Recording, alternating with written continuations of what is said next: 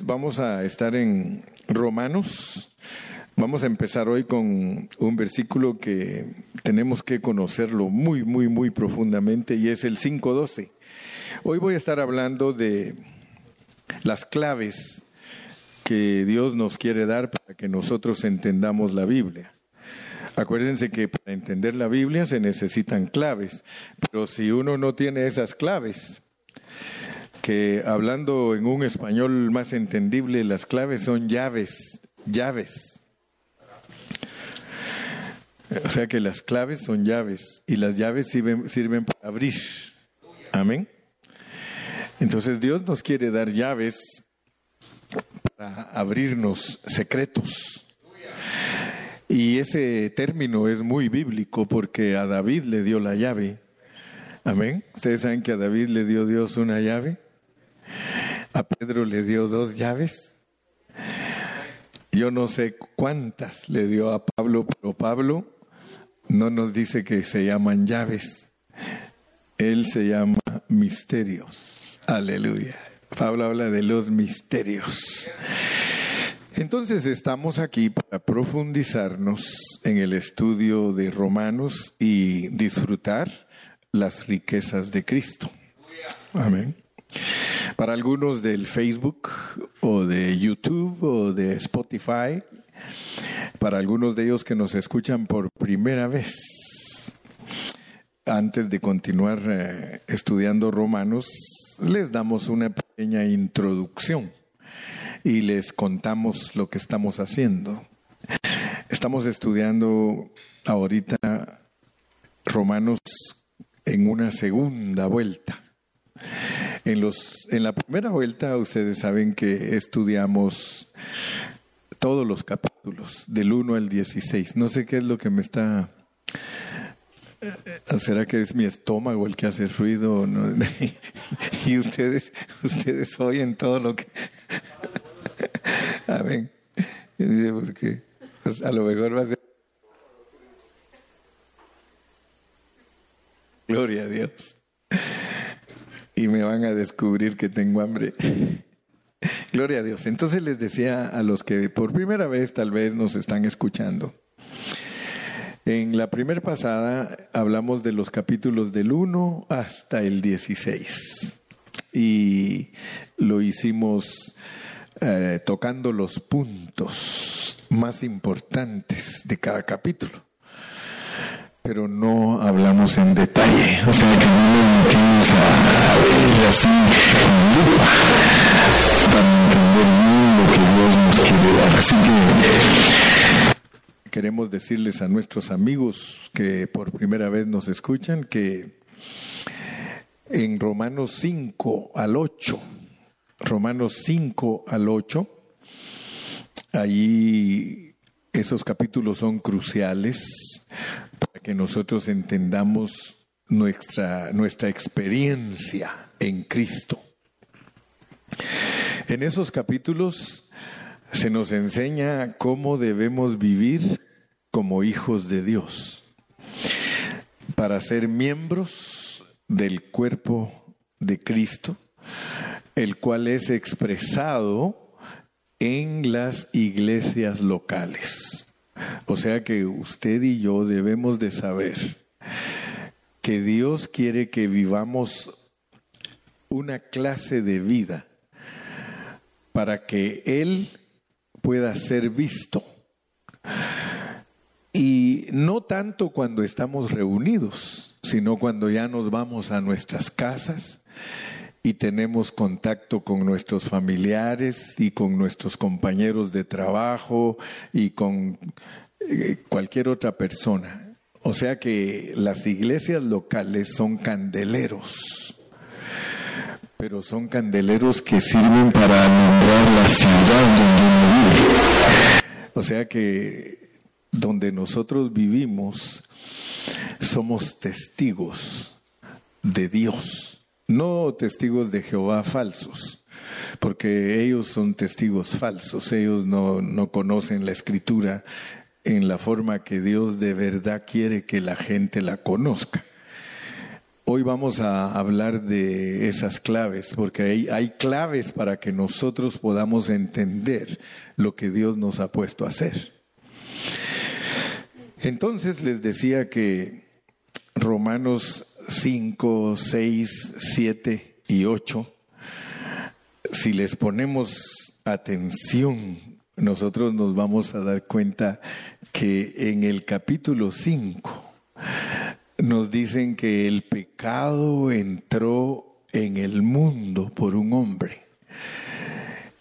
Y es importante que nosotros sepamos todas estas cosas porque si no, no le podemos explicar a la gente el por qué somos cristianos y por qué todos los hombres necesitan a Jesucristo como su Salvador.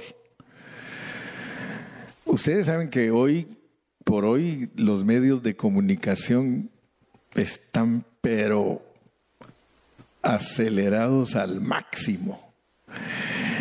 Y hoy Dios está exponiendo todo lo que nosotros somos. O sea que a nosotros nos pueden escuchar en cualquier parte del mundo y no estamos haciendo nada a escondidas. A mí me, me llama la atención porque ahora que tenemos tantos medios de comunicación, hasta sale que ciertos grupos están peleando entre ellos, que los ministros de ellos se salieron porque esto, porque aquello, porque el otro, que a este pastor lo agarraron por este pecado, a otro lo agarraron porque se robó todo el dinero. Y ustedes saben que, que ahorita que nosotros estamos viviendo, ya no hay nada escondido. Es más, dicen que a usted en su casa, por medio de su televisor, lo pueden ver. Por eso muchos hasta le ponen un velo a la tele. Dice, por aquello que me estén viendo. O sea que ahora, tremendo asunto porque nada se puede esconder. Y yo me pongo a pensar que Dios es el que ha permitido que lleguemos hasta donde estamos porque Él quiere que todos sepan la verdad, porque ahora hay una competencia terrible. Si tú quieres hablar algo en el Facebook y no lo dices bien, te caen encima todos tus críticos, todos. Yo le doy gracias a Dios porque yo tengo críticos pero comparado con todo lo que enseño son muy poquitos. Si ustedes se dan cuenta en los comentarios de nosotros, muy poquitos mandan comentarios negativos. De vez en cuando uno que otro que quiere pelear con nosotros nos aparece por ahí, pues, y ahí está el chamuco, ¿no? Queriendo decirnos que esto, que el otro, que aquello. Pero comparado con todo lo que yo predico, mil mensajes, quizás unas cuatro o cinco críticas. Y aún los mismos cristianos que me quieren criticar a mí, se la piensan dos veces. Bueno, yo tampoco me pongo a criticar a alguien porque si me, me, eh, me pongo a criticarlo, me va a empezar a buscar y me va a empezar a, a, encontrar y va a decir que yo aquí, que yo allá y que el otro y que eso. Entonces por eso mejor machete, estate en tu vaina. Mejor me pongo a predicar el Evangelio y a predicar y a predicar y que me escuchen palabra de Dios, hermano. Solo, yo quiero ser así, yo quiero que solo palabra de Dios salga de nuestros labios. Entonces dice que el pecado entró en el mundo por un hombre. Y por el pecado, la muerte. O sea que el pecado entró en el hombre y luego ese pecado también produce muerte. Así, la muerte pasó a todos los hombres por cuanto todos pecaron. O sea que la Biblia nos pone a todos los hombres como pecadores. Donde quiera que usted llegue, donde quiera que llegue el hermano Carrillo, usted puede decir, bienvenido el pecado y la muerte. Pero usted se ofendería si yo lo saludara así, ¿verdad? ¿Cómo estás, pecado? Y usted me va a contestar aquí con muerte. si es honesto, ¿ah? Si es honesto, me diría cuando yo le diga, ¿cómo estás, pecado? Aquí con muerte. Porque el problema de la gente es que ellos no creen que son pecado, mucho menos le van a creer a usted que es muerte. Porque la gente no, no se cree mala, la gente se cree buena. Ojalá que usted cuando le pregunten, ¿cómo te catalogas tú? No vaya a decir, oh, pues yo me catalogo una buena persona porque no me meto con ningún. No, no, no, no, no. Eso es engañarte a ti mismo. Dice Dios que el pecado entró en ti y que entró la muerte. Y esa es una clave. That's a key. That's a key to understand the purpose of God.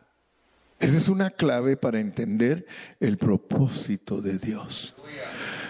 Si tú te engañas, ya no tienes la clave. Amén. Pasemos a Romanos 8, 10. Romanos 8, 10. Para que tú veas cómo es alguien que, que tiene a Cristo. Bueno, ahora tú ya sabes que eres pecado y muerte, pero dice que tienes a Cristo. Pero si Cristo está en vosotros, el cuerpo, el cuerpo, pellizcate. Pellizcate, por favor. Sé obediente. Pellizcate, pellizca al otro. pellizcate. Dice el cuerpo, debido a que tiene el pecado que tiene, está muerto. Entonces, Pablo no se contradice. Dice lo mismo en Romanos 5 que en Romanos 8 dice, pero si Cristo está en vosotros, el cuerpo en verdad está muerto porque el pecado entró en ti y te mató, pero hay una parte tuya que se llama espíritu. Y aquí, si lo decimos en inglés, se diría, but if Christ is in you, your body, truly speaking, is dead because you are sin. But the Spirit is alive because you are justified. Al fin aprendí a, a, traducir en inglés, porque como no es mi lengua natal, me cuesta, me muerdo la lengua. Pero vean lo que dice ahí. Ahí dice que aunque en nosotros entró el pecado y la muerte, Cristo puede estar en nosotros, pero en nuestro espíritu. ¿Y por qué? Porque Él nos justificó.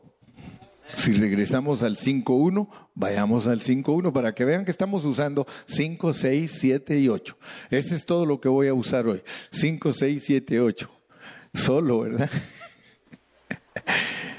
Justificados pues por la fe. O sea que tu espíritu está justificado porque tú tienes fe en Jesucristo. Y no, y no te dice solo eso, sino que dice que te puso en paz. Porque cuando el hombre pecó, se enemistó con Dios, se volvió enemigo de Dios, pero por la fe te ponen hasta en paz con Dios por medio de nuestro Señor Jesucristo. Ok. Entonces, yo quiero que ustedes se den cuenta de algo, porque el orden en que está escrito Romanos es muy significativo. Romanos 5, 6, 7 y 8. En el 5, ahí se nos dice que en nosotros entró el pecado y la muerte. Entonces, Hoy solo vamos a hablar de dos claves, dos llaves. Una se llama muerte y la otra se llama vida. Dos claves. Si ustedes no alcanzan a ver lo que es la muerte, entonces no tienen esa llave para que Dios les muestre lo que somos. Y por el otro lado, si no tenemos la clave de la vida, no vamos a entender lo que Dios nos quiere mostrar, que es Él dentro de nosotros. Amén. Entonces, esas dos palabras que en el capítulo 5, 6 y 7 y 8 se repiten, ustedes van a ver que ahí se habla de muerte, de muerte, de vida, de vida, de muerte, muerte, vida, vida, muerte, muerte, vida. Y esas dos palabras están en toda la Biblia. Desde Génesis capítulo 2 se nos dice que está el árbol de la vida y el árbol del bien y el mal. Ahora quiero que ustedes vean que el árbol de la vida es simple y muy, la palabra muy pequeña, vida. Pero el otro árbol no nos dicen que es de la muerte, pero está implicado en ese árbol que es el árbol de la muerte. Está implicado. ¿Por qué? Porque esa ese árbol se llama el árbol de la ciencia, del conocimiento, del bien y el mal. Solo miren qué complicado es ese árbol. El otro se llama vida. ¿Y este otro? Árbol de la ciencia, del conocimiento, del bien y el mal. ¡Wow! Entonces, yo quiero que primero consideremos este asunto. Porque como vamos a hablar de los dos, vamos a hablar de la muerte y vamos a hablar de la vida, pero yo quiero que ustedes vean que el conocimiento del bien y el mal resulta en muerte. Cuando Eva comió de ese árbol, ella se murió. Pero no se murió físicamente. Porque muchos cristianos creen que cuando Dios le dijo a Adán y a Eva que si comían de ese árbol morirían, muchos creen que le estaba diciendo que se iban a morir físicamente. Pero nosotros descubrimos que no les estaba diciendo eso, porque después que comieron de ese árbol, siguieron vivos. Entonces nosotros tenemos que ver que le estaba hablando de una separación, de una comunión que Dios tenía con ellos. Al, al, comer del fruto prohibido, ellos perdieron esa comunión. Eso se llama muerte. Muerte en la Biblia significa separación. Quítense la idea de que muerte significa aniquilación. Porque ese es el problema. La llave para entender la Biblia es que muerte no es aniquilación, pero casi toda la gente la concibe de esa manera. Si usted le habla a alguien de la muerte, ah, se acabó. ¿Sí o no? Cree que la muerte, ah, se acabó. Y muchos estudian la Biblia con ese pensamiento y por eso no la entienden. Porque en la Biblia muerte es separación. Si alguien se muere físicamente, solo se separó su espíritu de su cuerpo, pero él sigue existiendo. Entonces no es la idea que nosotros tenemos. Nosotros tenemos la idea, se murió mi tío, se murió mi papá, se murió mi mamá, ya no está con nosotros. Y cuando uno lee la Biblia, y especialmente si es cristiano, si es cristiano, dice que para Dios no está muerto. Dice, el que cree en mí, aunque esté muerto, vivirá. Ahora, tristemente, pobre aquellos hombres y mujeres que mueren sin Cristo, porque la Biblia dice lo que pasa con ellos. La Biblia dice que alguien, si, si se muere sin Cristo, dice que está en un lugar de tormento. Porque la realidad de todo esto que nosotros hacemos se empieza a ver con más claridad cuando uno se muere.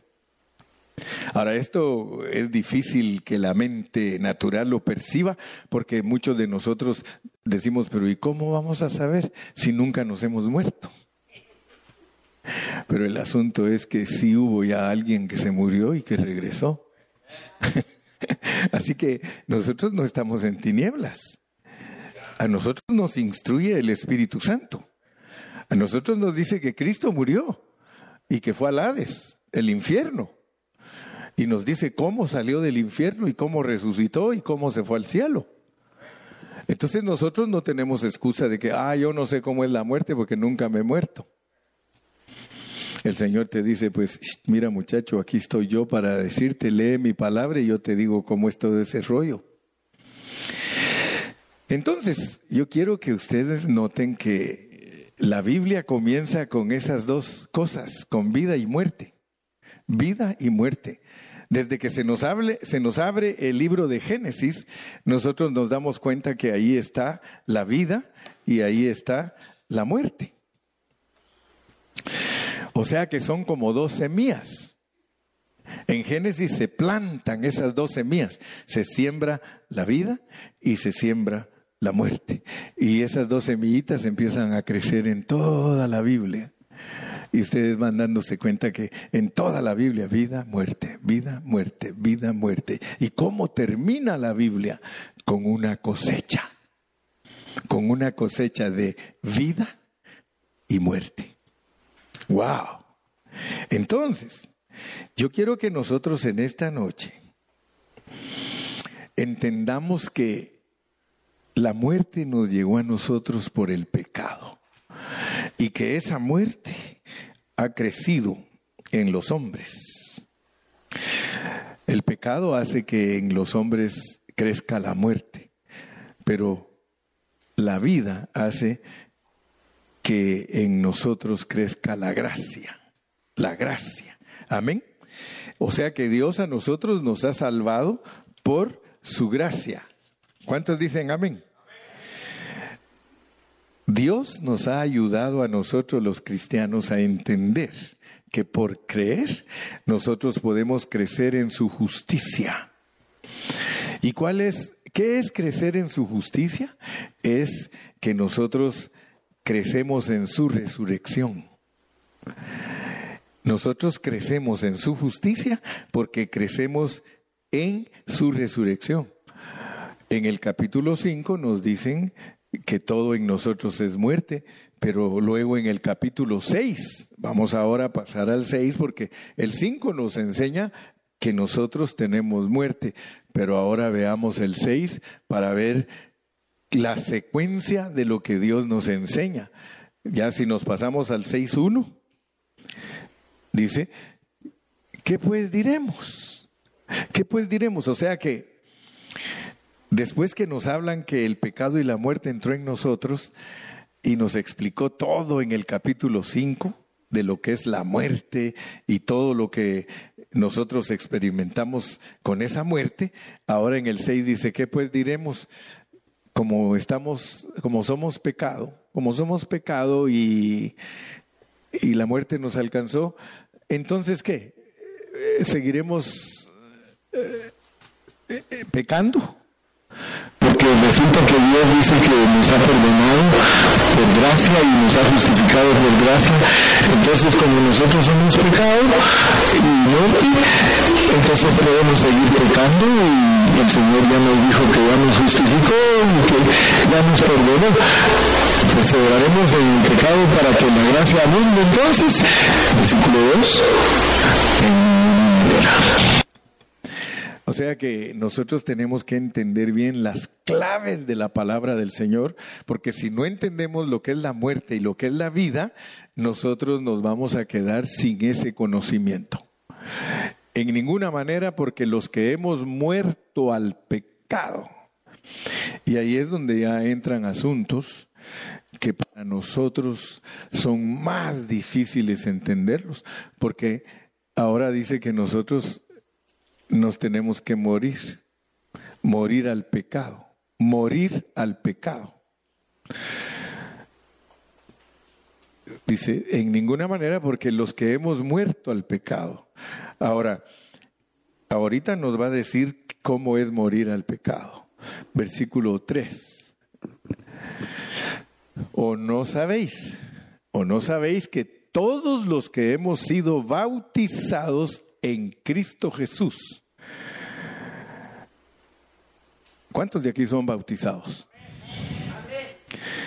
Todos nosotros, cuando nos bautizamos en agua, y por eso debemos de predicar bien el Evangelio, porque si no las personas están en la iglesia y ya están bautizadas y no saben qué fue lo que sucedió cuando se bautizaron en agua. Pero ahí dice que cuando uno se bautizó en agua, lo bautizaron en la muerte de Jesús. En la muerte de Jesús. El problema al no entender bien la Biblia, mis amados hermanos, es que cuando uno se bautiza como no lo instruyen bien, y, y, ahorita voy a marcar el problema por el cual nosotros no aprovechamos las claves. Fíjese que el problema que tenemos los cristianos, como no nos explican bien, entonces no tenemos la llave para abrir ese asunto. Por eso les dije, yo les voy a hablar de dos llaves. Y la primera llave que quiero abrirles es la de la muerte, para entender bien la muerte. Casi todos los cristianos se dirigen por el bien y el mal. Y, quiero ponerlos a pensar y por favor vénganse a lo que estoy hablando para que disiernan lo que estoy hablando, porque el objetivo del hermano Carrillo es al hablar hacerlos pensar a ustedes. Piensen lo que estoy hablando. La mayoría de cristianos para entender la Biblia usan la llave del Correcto o incorrecto. O sea que ustedes van a darse cuenta lo importante que es analizar la Biblia, pero no bajo el punto de vista de correcto o incorrecto. Porque eso es analizar la Biblia bajo la muerte. ¿Y qué va a producir? Muerte. Notemos pues que nosotros hemos sido bautizados en la muerte de Cristo, pero el bautismo no nos lo han enseñado bien. ¿Por qué? porque está analizado bajo lo correcto o lo incorrecto. O sea que usted va a encontrar cristianos peleando el uno con el otro por establecer lo correcto. ¿Me explico? Entonces ellos pelean, tu enseñanza no es correcta. Mi enseñanza es correcta. ¿En qué se están basando para enseñarnos el bautismo? En el bien y el mal. Y al final, ¿qué logran? No logran nada. Porque no logran ayudar a la gente a entender lo que está sucediendo como una realidad en su bautismo usted va a encontrar un hermanito apostólico. Y con todo respeto se lo digo, si algún hermano apostólico me está escuchando, te lo digo, mi hermano, con todo respeto. Pero ¿qué es lo que más te preocupa a ti? Que el bautismo esté correcto. Amén. Y por eso discutes y peleas y tú aseguras que el que no bautiza en el nombre de Jesús, que está muy mal. Amén o no amén. Estamos hablando realidades, hermano. El hermano Carrillo no gasta el tiempo en hablar tonteras. Yo no, yo no los reúno a ustedes para hablarles tonteras, ¿no? Cuando usted viene aquí, usted va a ser instruido. Instruido. Entonces no le enseñan que fue bautizado en la muerte de Jesús, sino que fue bautizado en el nombre de Jesús. Y como nosotros somos tan dejados y cualquiera nos chanflea. Ojo, ojo, que no, que no cualquiera te chanflee en, en las enseñanzas bíblicas. Tú tienes que ser una persona que tienes que pedirle a Dios que te dé sabiduría para entender su palabra. Porque la realidad de tu bautismo es que tú fuiste bautizado en la persona de Cristo en su muerte.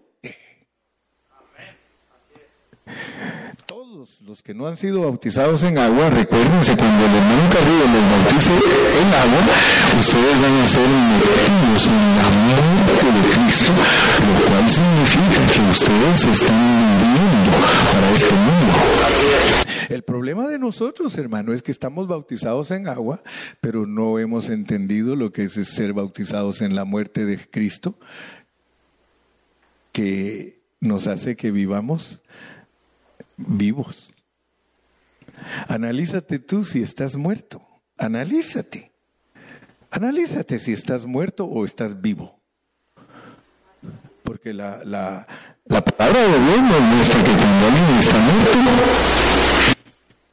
no puede hacer nada. Si tú quieres tener paz, vete a un cementerio, ahí está la paz. ¿eh? Nadie dice nada, nadie discute nada, nadie hace nada. Si tú tienes muchas opiniones, a mí se me hace que tú estás vivo, hermano. El que se murió con Cristo, hermano, vive solo para Dios. Por eso es que cuando uno estudia la Biblia, la Biblia dice que las primicias van a ser miles, no van a ser millones. Los verdaderos cristianos que vivan a Cristo van a ser miles, no van a ser millones. No vayan a creer ustedes, hermanos, que cualquiera de nosotros es un vencedor si no tiene las claves. La clave para entender la muerte, hermanos, es muy importante. Ahora, fíjense, nuestra verdadera batalla, hermano, no es probar a otros que estamos predicando bien o mal. Esa no es nuestra batalla. Nuestra verdadera batalla, hermano, es si tenemos vida o muerte. Fíjate que Dios no está interesado en que tú hagas lo correcto o lo incorrecto. A Él no le interesa. Fíjate que Dios no está buscando en ti que si amas a tu esposa o no amas a tu esposa. Para Dios eso no es lo más interesante.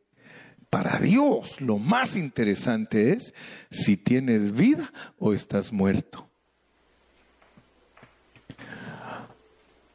Ahora, el problema es ese, que nosotros no debemos de perder el tiempo en demostrarle a la gente que tenemos el mensaje correcto o marcarle a otro que tiene el mensaje incorrecto, hermano.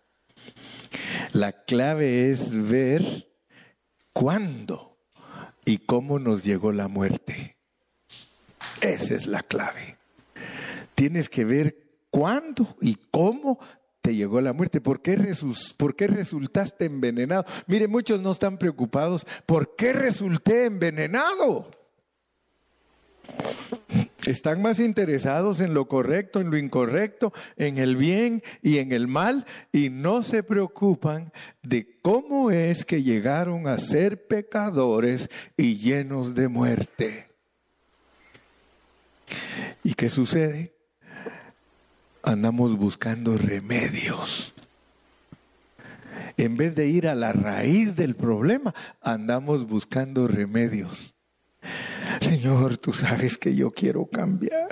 Señor, tú sabes que cuánto he anhelado, Señor. dígame si no son así nuestras oraciones. ¿Por qué?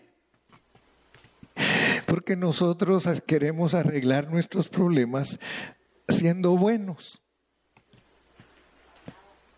Y, y somos buenos para nada. No, ¿Acaso no queremos arreglar nuestros problemas tratando de ser buenos? Tratando, ya no quiero volver a hacer esto. Ya no que te garantizo que lo vas a volver a hacer por no buscar las claves correctas. Porque las claves correctas te van a ayudar, hermano. Si tú usas la, la clave correcta para que salgas de la muerte, otro gallo te cantará. ¿Sí? Fíjese que desde el principio de la Biblia Dios confronta al hombre con esas dos cosas. Vida o bien y mal. Desde el principio de la Biblia Dios confronta a su creación con la vida y el bien y el mal. Pero tristemente, tristemente, Eva escogió el bien y el mal. Pero Dios no quería que Eva escogiera el bien y el mal. Él quería que Eva escogiera la vida. Vamos a verlo porque ya después, después que nos muestra que dos individuos escogieron el bien y el mal, ahora nos va a mostrar una nación entera. Vamos a Deuteronomio 30. Deuteronomio 30 y versículo 9. Deuteronomio 30 y versículo 9 o verso 15, perdón, verso 15,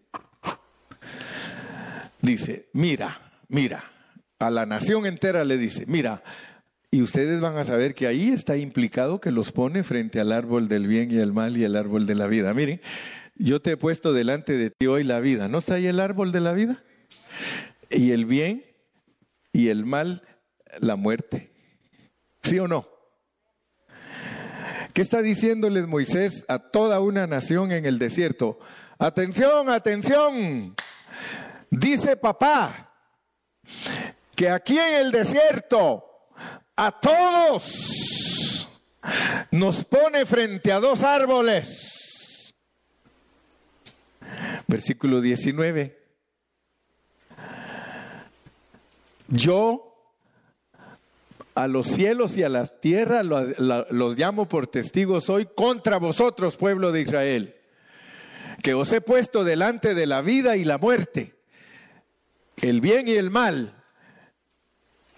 Pero yo les he dicho que escojan la vida, escojan la vida. O sea que ahí están por los dos árboles, pero de una vez les dice, pero escojan la vida. Aquí está el bien y el mal, no lo escojan, escojan la vida. Ahora yo les pregunto a ustedes, ¿Será que a nosotros no nos pone también frente a lo mismo? Ahora nosotros estamos frente a la ley y a Cristo. La ley, el bien y el mal. Cristo, la vida. Noten pues entonces que Dios a nosotros todos los hombres nos pone frente a dos árboles para que decidamos qué escogemos. Y casi todos escogemos el bien y el mal. No escogemos la vida. Si nosotros entendemos la muerte, hermanos, porque la muerte entró, la muerte llegó, pero ahora nos dice en el capítulo 6, vamos a leer ahora el versículo 4, regresemos al 6.4 y no me quiero extender mucho, ya casi se me acaba el tiempo. Solo ténganme paciencita un poquito, pero llévense su lección bien comidita para que digan, valió la pena ir a la reunión. Amén. Y que Dios bendiga a todos los hermanos que nos están viendo por Facebook, porque a ellos también los está alcanzando la bendición. dice, porque somos sepultados juntamente con Él para muerte por el bautismo, a fin de que como Cristo resucitó de los muertos por la gloria del Padre, así también nosotros andemos en vida nueva. Lo importante cuando nosotros descendemos al bautismo en agua es que al salir de allí seamos nuevas personas. Que vivamos en novedad de vida, nueva vida. Pero hermanos, no una nueva vida de seis meses, no una nueva vida de tres años, porque nosotros nos descuidamos. Nosotros tenemos un problema bien serio, hermanos. Y es de que nos bautizaron en agua, nos explicaron que era nuestro funeral y que nos morimos juntamente con Cristo y que tenemos que resucitar, resucitar juntamente con Cristo, pero no lo tomamos en serio. El hogar sigue con los mismos problemas. Ninguno de nosotros goza de la realidad que se supone que Dios le ha dado. Y vive con las mismas luchas. Le enseñan que cuando tiene tentación que se torne a su espíritu, en vez de tornarse a su espíritu, le da más rienda suelta a su alma, a sus deseos carnales, a sus lujurias, a sus lascivias y todo. Entonces, ¿qué es lo que pasa con nosotros? Nosotros no estamos tomando en serio a lo que Dios nos llamó.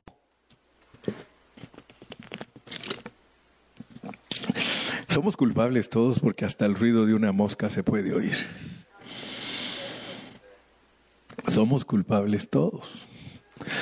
Y Dios nos habla y nos habla y nos habla y nos habla para ver si algún día recapacitamos y nos decidimos. Y nos decidimos. Porque eso es lo que Él está esperando, que nosotros nos decidamos. Él está loco porque nosotros nos decidamos. Les dije en uno de los mensajes que tan es así que cuando Dios no está gobernando tu vida, Él dice, ni tomo en cuenta ese tiempo. Pero cada día que vives para mí. Qué, qué grande es Él, hermano. Qué grande es Dios. Porque, mira, Dios no nos ha revelado cuántos días tenemos que vivir para calificar de ser vencedores. Dios no nos ha revelado eso, pero al estudiar la escritura, hermano, uno dice, son poquitos días los que Dios necesita para darnos el privilegio de ser vencedores. Por eso es que hay una palabra, hay una escritura que dice, enséñame a contar mis días de tal modo que traiga a ellos sabiduría. Yo te pregunto, y tú contéstate, no me tienes que contestar, contéstate a ti mismo. ¿Cuántos días de este año has vivido genuinamente las horas que has estado despierto para el propósito divino? ¿Cuántos días?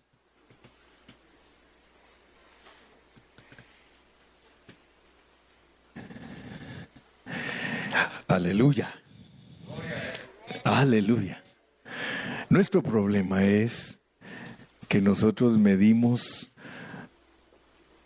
nuestra vida wrong o right. Es más, hasta por ahí alguno dice políticamente incorrecto. Políticamente correcto. Hermanos, nosotros estamos tan acostumbrados a vivir bajo los rudimentos naturales. Nosotros estamos acostumbrados, hermano, a vivir, mire, ¿qué le pasó a los judíos? Los judíos tenían 1500 años de vivir bajo la ley cuando vino Cristo. Y Cristo les dijo, yo he venido para que tengan vida. Se acercó una vez a ellos porque ellos se ponían a escudriñar las escrituras y se acercó él ahí donde estaban ellos y les habló con tanto cariño y les dijo, ah, con que escudriñáis las escrituras, ¿eh? Y no, y dice, y, y sabéis que ellas solo hablan de mí y no queréis venir a mí, que soy vida. Y ustedes saben que la mayoría de los judíos no estaban dispuestos a lo que él vino a dejar. Fue una mínima parte, un remanente chiquito el que dijo, si creemos esto es, tú eres el Mesías, tú eres, tú eres, tú eres. Poquitos. La mayoría lo rechazaron. Ahora, noten ustedes por qué les estoy hablando de esto, porque la muerte en nosotros no nos deja cumplir el propósito divino. Ahora ya tenemos dos mil años de gracia. Nosotros tenemos 500 años más que los judíos de estar en una religión, si se pudiera decir así. Ahora Dios nos pone a nosotros frente a dos árboles, el bien y el mal y la vida. Y nos dice, escoge la vida. ¿Qué sucede con la mayoría de cristianos hoy en día? Rechazan la predicación del reino. Ellos quieren seguir y, y no me da vergüenza decirlo, ni tampoco lo hago para burlarme de nadie, pero la mayoría de cristianos quieren ser pentecostales, quieren ser presbiterianos, quieren ser metodistas, quieren ser eh, eh, bautistas, lo que sea, en vez de abrazar la palabra en su pureza y estar preparados para heredar el reino. Fíjense, qué tremendo es el asunto no estamos dispuestos a recibir lo que Dios nos quiere dar, que es la vida. Preferimos estar en la muerte y preferimos quedarnos en la muerte. Yo me doy cuenta que para, para poder ayudar a un cristiano a salir de lo que es la muerte, hermano, es dificilísimo porque la mayoría de cristianos quiere demostrar que su doctrina es buena. Mire, usted oye un grupo y dice, nosotros tenemos la sana doctrina. Y entre ellos se pelean y se dividen porque según ellos tienen la sana doctrina. Hermano, nosotros no estamos aquí, escúcheme bien, no estamos aquí para que digan que nuestra enseñanza es correcta, no, hermano. Yo no estoy interesado en que nos digan que tenemos una enseñanza correcta. ¿Sabe que sí estoy interesado en que nos digan que estamos en la vida de Cristo? Y que no estamos por un conocimiento, sino que estamos en la vida de Cristo. Ahora, ¿qué es estar en la vida de Cristo? Vayamos a Romanos 8, porque el 5 nos muestra la muerte, el 6 nos muestra que nosotros hemos sido bendecidos porque hemos sido bautizados en la muerte de Cristo, el 7 nos muestra el hombre natural. Y lo más tremendo es que el 7, al mostrarnos el hombre natural, Pablo da su testimonio en el capítulo 7 y lo que él habla allí en el capítulo 7, miserable de mí, ¿quién me librará de este cuerpo de muerte? Lo dijo cuando no era de su vida no cristiana, pero estando ya en Cristo. Pablo estando ya en Cristo, él ya no tenía el problema de que quería con la mente servir a Dios, pero su carne no lo dejaba. Ese problema se quedó atrás. El problema es de que en nosotros no se ha quedado atrás ese problema. En nosotros el problema persiste.